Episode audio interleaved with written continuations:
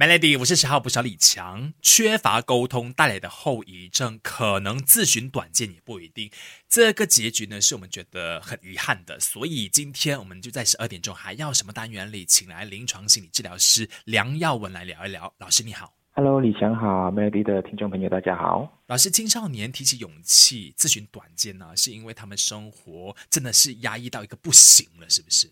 其实，在这一边哈，我们要非常小心的去看待这一件事情，因为自杀本身或者自行短线，它并不是一个单一的原因。当然，这一边所说的生活压抑太久的话，它可能也是一个我们值得探讨的东西哈。是，可能很多因素。对对对，那打个比喻，可能我们近这两年哈，就是完全是居家的上课啊、上班等等。嗯，那有一些时候，如果我们在同一个环境。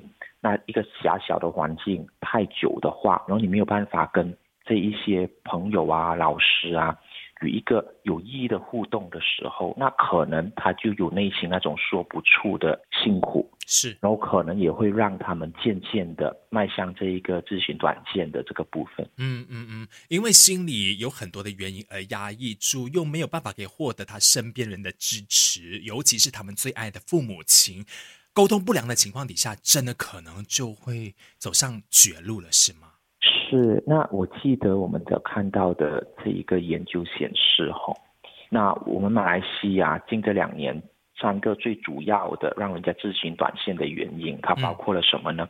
就包括了这一个经济的压力啊，夫妻的这一个争吵啊，还有家庭的压力。嗯，而家庭的压力这一边就有谈到的，就是父母亲的沟通了。那我们是否可以可以跟父母亲说出我们真正所经历的？因为青少年很多时候，他们有一种感受，但是不是每个人他都能够清楚的说出来。有时候他们也会迷惑。嗯，所以在这一个部分的时候，如果他内心非常的挣扎哦，家人会以为他说你为什么发脾气？但是可能他是有一些内心说不出的苦，也说不定。OK，所以其实要去处理孩子的情绪之前，父母亲首先自己要够心平气和，要够理智哈。我们等下继续聊更多。守着 Melody，Melody，我是十号捕手李强，继续线上有临床心理治疗师梁耀文老师，你好。Hello，大家好。老师在上一节提醒了我们说，诶，造成这个压力的来源其实有好几个，主要都是提到说可能是父母亲自己本身对于经济的来源呐，或者是呃父母亲的沟通的问题呀。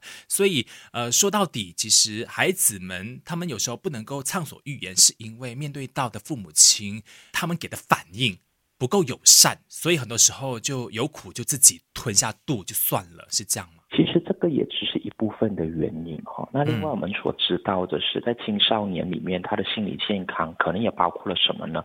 是否在学校或者网络上接受到这一个霸凌的部分？是是，对。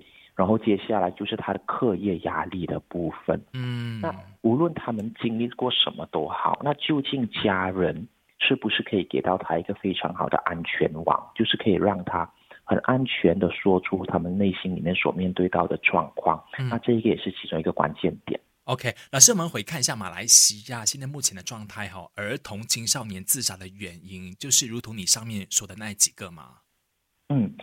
是的，那在这一边，我们所看到普遍上的具有包括了这个课业的压力，然后是否有一些霸凌的情况，嗯，然后接下来就是，哎，有些人会觉得说网络成瘾是不是一个部分？但是网络成瘾的部分的话，我们主要看的是它究竟是一个症状还是一个原因？因为很多时候可能是我们内心有太多的痛苦过后，我们就利用了网络的部分、虚拟世界的部分来掩盖我们的那一个内心痛苦。然后当然家里还有这一个家里的压力啊、经济的压力啊，这些都是我们要去小心去看的。OK，那等下可以不可以请老师多提一点的是，通常如果会想要咨询短见的年龄段，会是哪一些孩子们？我们可能就可以警惕多一点了。等下聊守着 Melody，Melody，我是十号不小李强，十二点钟还要什么单元？今天聊青少年自杀是怎么一回事？OK，我们线上有临床心理治疗师梁耀文老师，你好，Hello，大家好。老师，自杀的这个发生在哪个年龄段是最常见的？其实我们再看一看哈，这个卫生部指出哈，根据这个警方的数据，十五岁到十八岁的青少年哈，因自杀而死的人数，其实从二零一九年到二零二零年增加了一倍。嗯，所以在这一边的时候，我们要特别的担心去看这一回事。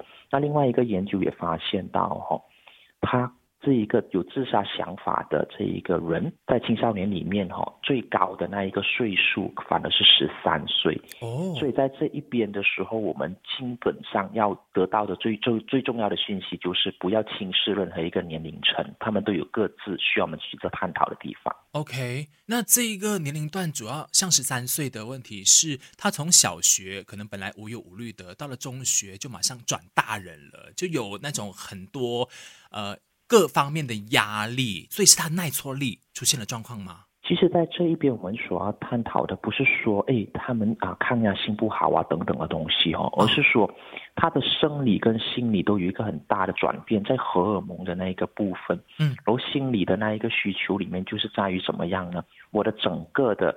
那一个角色开始有了一个转变，那个转变就是从以前我重要的是我的父母亲啊，是我的老师啊，在中学的时候，我要寻找我一个身份的认同，嗯，我跟我的这个同才之间，我究竟要发展成一个怎么样的人？所以这一些都是一个很大的压力，当然也包括了从小学生、中学的整个大环境的一个转变等等。是。明白了，好，那等下我们聊，父母亲可以透过哪一些行为症状来察觉孩子可能有自杀的倾向呢？守着 Melody，Melody，我是十号不小李强，十二点钟还要什么单元里有临床心理治疗师梁耀文，Hello，大家好。父母亲可以透过哪一些行为症状来察觉孩子可能有自杀的倾向呢？好，那首先我们要看的两个最大的点就是。他的这一个睡眠跟胃口哈，那有没有突然之间有一个很大的转变？当然，大家会说，哎，他可能就是压力啊，可能就是发育啊，所以他有这些转变是正常的。嗯，那在这边我们就要去看是否有伴随着他情绪上有一个很大的转变。那那个转变呢，可能是突然之间非常的郁闷，不愿意跟人家沟通，也不愿意出门。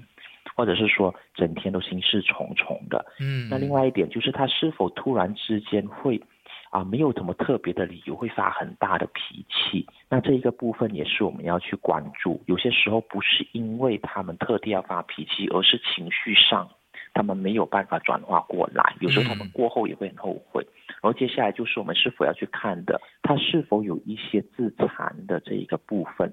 自残的部分可能就是，哎，他心理压力到一个极点的时候，他开始会拿啊一些工具啊去伤害自己的身体等等。嗯，那这些部分我们也要去看的。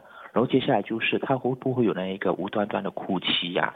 然后他开始的行为有一些举止有一些不稳定啊，或者是他直接告诉你，哎，其实我现在真的很不开心，我不晓得怎么办，我很想要去结束自己的生命等等。那这一些我们都不要掉以轻心，不要当做他开玩笑。对对对，然后当然有有时候我们可以去看的，就是哎，他是否有一个非常健康的啊，我们叫做社会的支持系统啊。这边所说的就是他有没有他的朋友圈子啊，有没有互相的支持啊，然后家人里面大家的那一个关系是否良好啊？然后如果是讲说大家一家人这一些活动。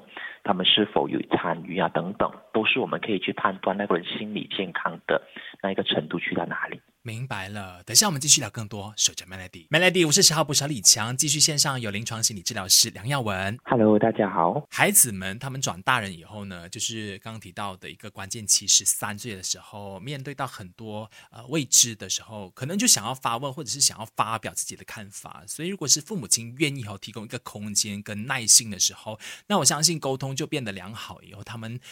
大概就不会有那种想要轻生的现象了吧？那在这一边我们可以看到的就是，啊，青少年他有这一个角色跟身份的认同嘛。他在这一个时候，他跟小孩子不同的部分在于，小孩可能是他需要身边人告诉他怎么做，他就跟着做。是的。但是青少年的时候，他需要自己去探索，需要自己去寻找他的身份跟角色。嗯。所以在这一个时候，父母亲跟青少年之间一个安全。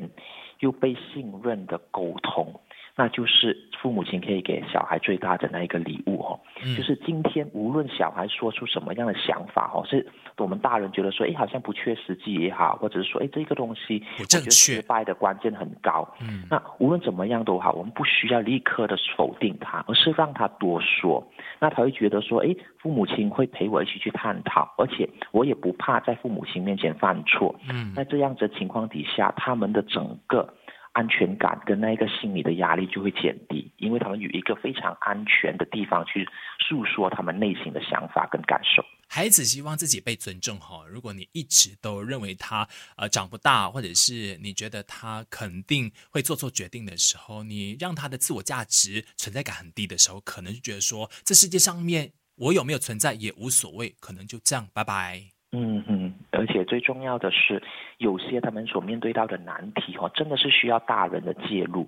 但是在刚开始的时候，可能他们觉得说，哎，身边都帮不了我，因为我也不敢告诉其他人。如果今天父母亲是他们相信的对象，他们愿意把他们这个难题告诉父母亲的话，可能父母亲真的有能力帮助到他们，他们就不需要走上那一步了。谢谢今天梁耀文老师分享那么多。好，谢谢大家，希望大家可以有一个愉快的一天。